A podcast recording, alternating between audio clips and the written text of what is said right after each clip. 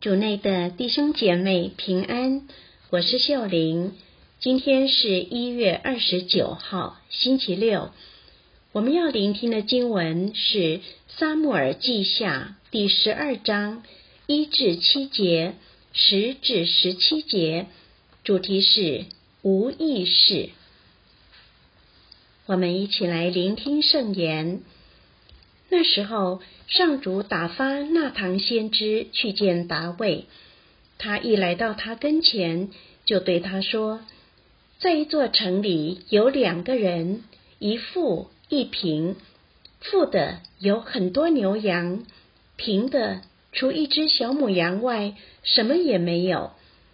这只小母羊是他买来喂养的，在他和他儿女身边长大。”吃他自己的食物，喝他自己杯中的饮料，睡在他的怀里，待他如同自己的女儿一样。有一个客人来到富人那里，他舍不得拿自己的牛羊款待那来到他这里的旅客，却取了那贫穷人的母羊来款待那到他这里来的人。达卫对这人大发愤怒。向纳唐说：“上主永在，做这事的人该死，并且因为他这样行事，舍不得自己的牛羊，他应七倍偿还。”纳唐对达卫说：“这人就是你，以色列的天主上主这样说：从此刀剑永不离开你家，因为你轻视了我。”占取了赫特人乌里亚的妻子，据为己有。上主这样说：“看，我要由你自己的家里激起灾祸，反对你。我要当你的眼前拿你的妻妾给予你的近人，他要在光天化日之下与你的妻妾同寝。你暗中行的事，我却要叫这事。”在众以色列前和太阳下进行。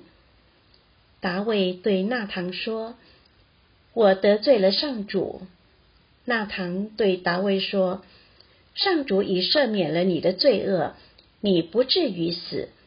但是你在这世上蔑视了上主，给你生的那个孩子必要死去。”以后，纳唐就回家去了。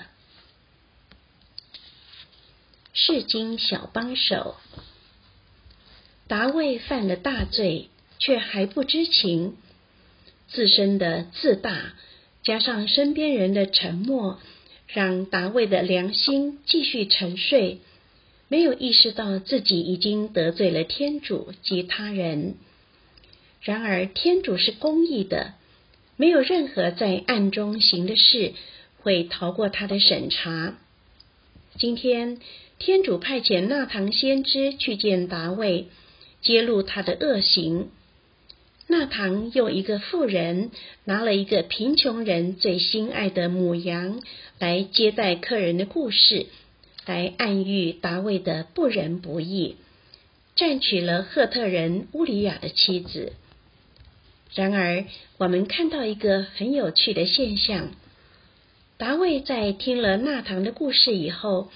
对妇人的行为大发雷霆，可见他认出妇人的罪，却看不到自己的罪过，完全凸显出当局者迷、旁观者清的现象。